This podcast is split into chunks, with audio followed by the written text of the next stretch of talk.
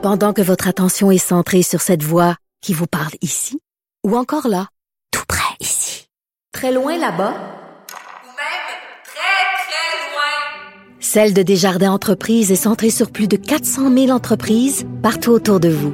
Depuis plus de 120 ans, nos équipes dédiées accompagnent les entrepreneurs d'ici à chaque étape pour qu'ils puissent rester centrés sur ce qui compte, la croissance de leur entreprise.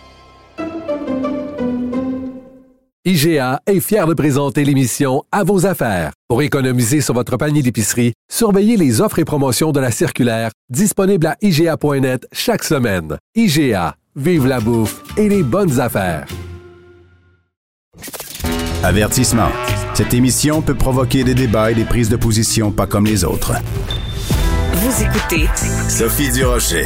Vous connaissez bien sûr Frédéric Bastien, euh, historien, euh, blogueur au Journal de Montréal, Journal de Québec. Et euh, tout récemment, avec lui, on s'était parlé ici sur les ondes de Cube Radio. On avait parlé de la fameuse nuit des, nuit, pardon, des longs couteaux et de l'impact sur le Québec de cette non-signature de la Constitution, du rapatriement, pardon, de la Constitution en 1982. Ben, on en voit encore des exemples aujourd'hui de l'impact de, de, cet événement-là. Euh, Frédéric Bastien en parle dans son blog aujourd'hui dans le Journal de Montréal, Journal de Québec. Il est au bout de la ligne. Bonjour, Frédéric. Oui, bonjour Sophie. Alors, j'adore le titre de votre blog d'aujourd'hui, Trudeau, les excuses et la loi constitutionnelle de 1982, évidemment parce que c'est intriguant. On sait que Justin Trudeau adore s'excuser euh, euh, avec moult larmes et moult effusions euh, de, de sentiments. Mais il y a une chose pour laquelle il ne s'est jamais excusé, c'est la façon terrible dont euh, les Québécois ont été traités pendant euh, la crise d'octobre. C'est quoi le lien entre la crise d'octobre de 1970 et le rapatriement de la Constitution en 82? Ben, écoutez, moi, l'année passée, quand il y a eu le refus de M. Trudeau de s'excuser pour euh, les prisonniers de la crise d'octobre, j'ai décidé avec quelques autres personnes de mettre sur pied une organisation qui s'appelle Justice pour les prisonniers d'octobre 1970. D'accord. Et notre, notre but, c'est de c'est d'intenter une procédure judiciaire. On a, on, a, on a commencé la procédure judiciaire, on est allé devant les tribunaux. Euh, on est donc on a franchi, on, a, on est allé, on est, on, nous en sommes aux toutes premières étapes de ce processus, mais il a été entamé. Et ce qu'on veut, euh, on veut ultimement obtenir des excuses de M. Trudeau. Et pour ça, on veut faire déclarer inconstitutionnelle la proclamation de la loi des mesures de guerre d'octobre 1970. Donc, notre but, on est, on, est en train de, on, plaide ça devant les tribunaux. On dit quand M. Trudeau euh, a le père, hein, oui. le père, voilà, a proclamé la loi des mesures de guerre en 1970, il a agi de façon inconstitutionnelle. Et donc, euh, donc, il a agi inconstitutionnellement, donc je me permets d'utiliser le plus long mot du dictionnaire. et donc, euh, et donc euh, on veut que la Cour le, dise et déclare que oui, c'était contraire à la Constitution.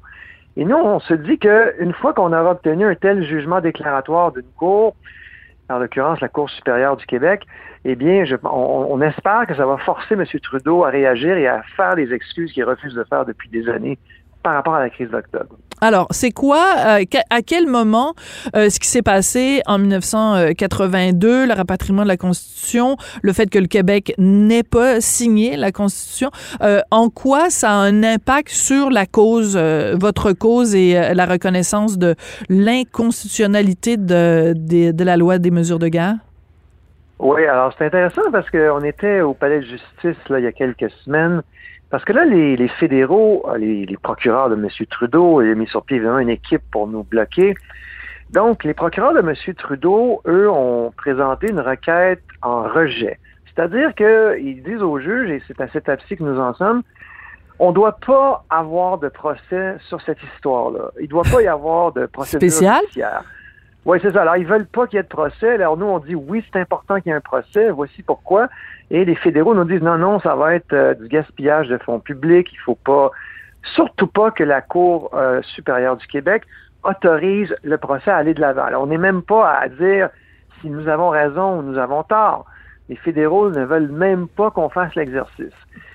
Et donc, là, nous, on a dit, entre autres, euh, on a présenté plusieurs arguments, nos, nos procureurs, Simon Cadotte, puis l'avocat qui est au bâton, si je me permets l'expression, euh, et euh, a fait valoir avec notre équipe. Il a dit, écoutez, il y a des, il y a des causes, parce que les, les fédéraux disent, ça fait 50 ans. C'est, une histoire. C'est de la vieille terminée. histoire. C'est de la vieille histoire. C'est du mauvais, de la mauvaise utilisation des fonds publics. C'est théorique, tout ça. Il n'y a, pas d'enjeu réel, il n'y a pas de dommages réels. Alors nous, on a des, on a des gens qui ont été emprisonnés, qui ont été menacés, euh, revolver sur la tempe, qu'on a torturé, fait parader nu dans les, dans les prisons. Une, une femme qui était enceinte, euh, Jocelyne Robert, au moment Oui. où elle a été arrêtée. On a, tu sais, des gens qui sont dans notre association, ils ont des histoires terribles à raconter. Et les fédéraux disent, ben ça, c'est pas des, euh, c'est pas un vrai enjeu, c'est pas un dommage réel, c'est, euh, c'est, bref, c'est théorique. Et, et là, nous, on a sorti, écoutez, dans les questions autochtones, dans le droit autochtone, on a des gens très ferrés en droit autochtone dans notre équipe et euh, qui ont, qui ont, donc on a dit, il y, a, il y a des causes qui remontent à des traités qui ont été signés il y a 200 ans. il y a Ah, 300 bon ans. argument. Ben oui. Il y, a, il y a des, il y a des, il y a des lois euh, du Manitoba qui ont été, la loi sur les métis qui a été, euh, qui est bien plus ancienne que la loi sur les mesures de guerre, qui a été déclarée inconstitutionnelle par les tribunaux, etc. Alors, donc, on a dit aux fédéraux, ben, votre argument de dire il y a 50 ans, il tient pas. Ben là, qu'est-ce qu'ils nous ont répondu? Ah, non, non, non, non, non, non, c'est pas pareil avec les Autochtones. Parce que euh, dans les auto- avec les Autochtones, on peut pas faire ça à cause de la Constitution de 82. Parce que dans la Constitution de 82, il y a une, il y a une reconnaissance de- des, des communautés culturelles avec le multiculturalisme. Une reconnaissance aussi des Autochtones avec l'article 35 de la loi constitutionnelle de 1982. Donc, il y a des, euh, la, la Constitution reconnaît des droits collectifs, on peut dire ça comme ça, aux Autochtones et aux communautés culturelles, mais évidemment pas aux Québécois. Allez, c'est excellent. Donc, pour résumer, Frédéric, parce que bon, je veux pas perdre les gens non plus avec des alinéas et des, et des articles et tout ça. Donc, euh, venons-en. Euh, donc, pour résumer, les procureurs d'Ottawa disent euh, ce qui s'applique, euh, c'est ce qui est bon pour Minou est pas bon pour Pitou. Donc, les, droits autochtones, ou enfin, il y a une reconnaissance des droits des autochtones dans la Constitution, mais ça s'applique pas au Québec. Autrement dit, le Québec peut pas euh, peut pas évoquer, invoquer les mêmes les mêmes droits ou les mêmes reconnaissances que les autochtones. Donc, c'est encore une fois la preuve que 82, on s'est fait on s'est fait avoir. Voilà, exactement. Alors, euh, donc, autrement dit, comme il n'y a pas d'équivalent dans la Constitution pour le Québec, l'équivalent de ce qui est reconnu aux Autochtones, ben nous, comme Québécois, on n'a pas le droit de dire qu'il y a 50 ans, là, il s'est passé telle chose. Il y a encore des gens vivants qui, qui vivent les traumatismes de cela.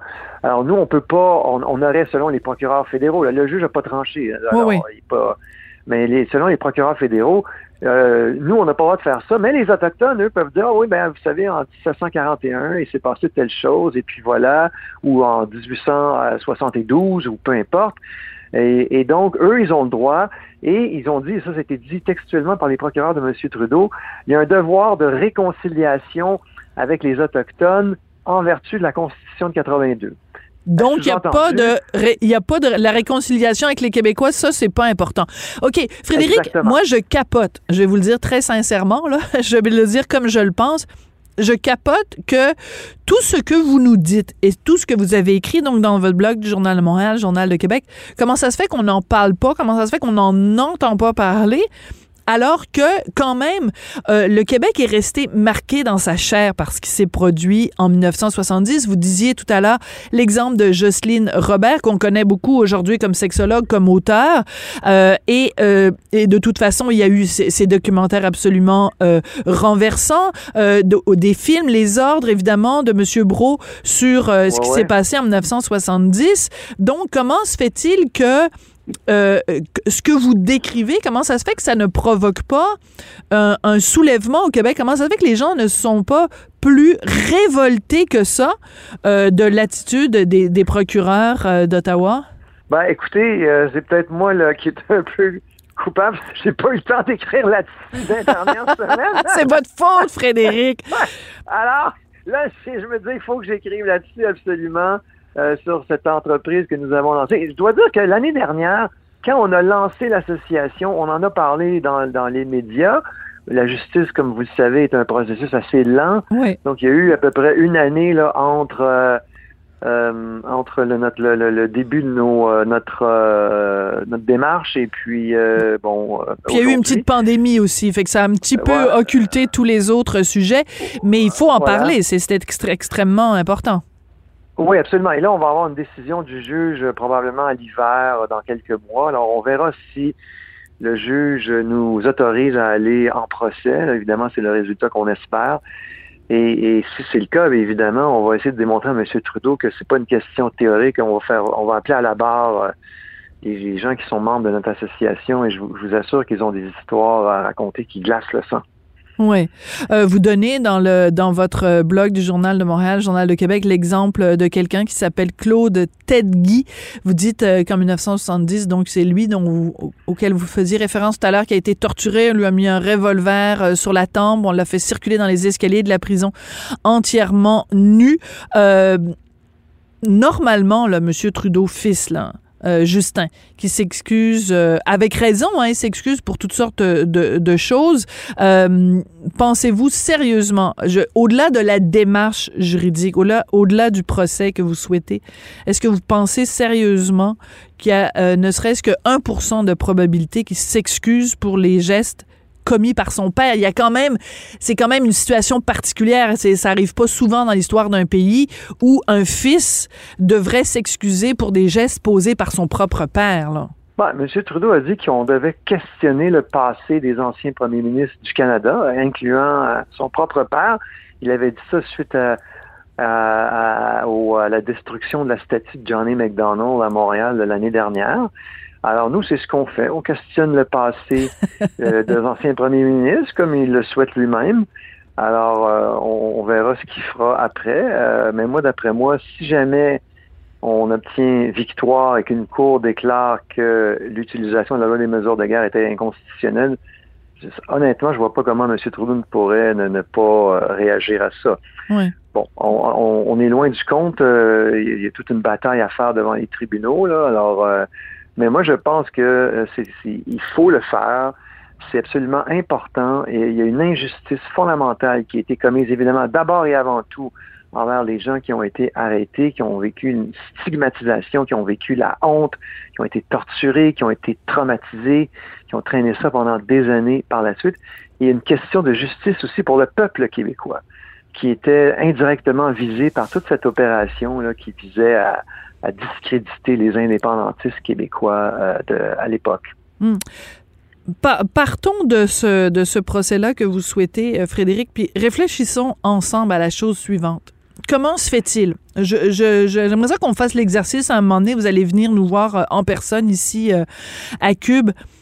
Si je me promène en face de Cube, là, mettons euh, Parc Émilie Gamelin, là, à côté de Lucam, tiens, on est juste à côté de Lucam. Si je me promène Ouais. avec vous avec un micro, puis qu'on s'en va rencontrer les étudiants de Lucam, puis qu'on leur demande qu'est-ce qui s'est passé en 1970, est-ce que vous pensez, Frédéric, que les jeunes Québécois qui ont 20 ans aujourd'hui, qui savent exactement ce qui s'est passé en 1970? Donc, vous dites, on fait un guinantel de nous. Exactement. On va...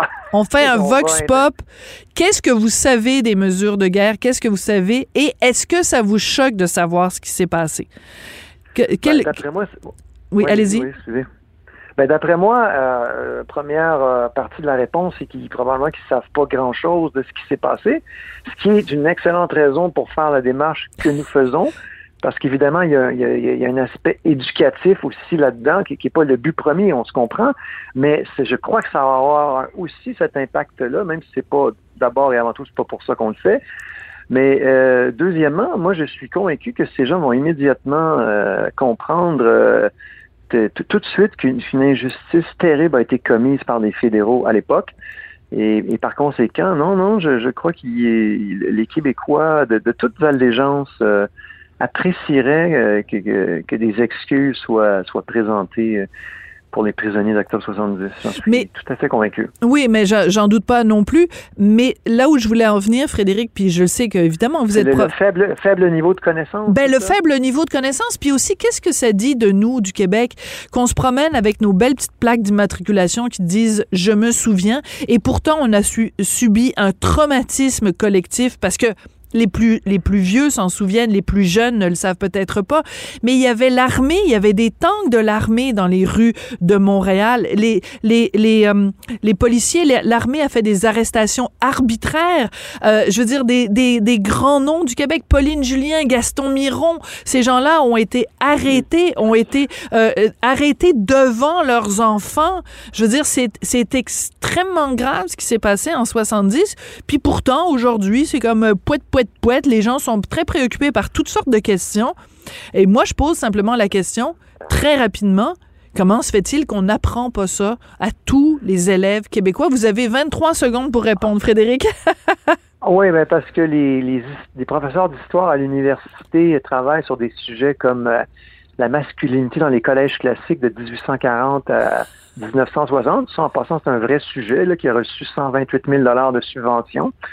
Alors évidemment, euh, pendant ce temps-là, ils ne s'intéressent plus à des sujets comme la crise d'octobre, la question nationale, la, crise de la conscription ou ce genre de choses. Alors, euh, nos professeurs euh, d'histoire dans les universités ont contribué à former des professeurs d'histoire dans les écoles secondaires qui euh, sont totalement, ou peut-être pas totalement, mais qui sont euh, désintéressés ou ignorants de ce genre de questions-là. Évidemment. On va se quitter là-dessus, Frédéric. Je suis vraiment désolée, c'est tout le temps qu'on a. Euh, Frédéric Bastien, donc historien et blogueur maintenant au Journal de Montréal, Journal de Québec. Donc, je vous encourage à aller lire son texte sur les éventuelles excuses de Trudeau fils. Merci beaucoup, Frédéric. Merci. Au revoir. Et c'est comme ça, ben, je déteste toujours ça, être obligé d'interrompre euh, un invité, mais que voulez-vous, c'est tout le temps qu'on avait. Je voudrais remercier euh, Jean-François Paquet à la mise en onde à la réalisation, Florence Dastou à la recherche. Et oui, c'est ça. Et je voudrais vous remercier, vous, d'être toujours là, fidèle au poste à Cube. Merci beaucoup, puis on se retrouve demain.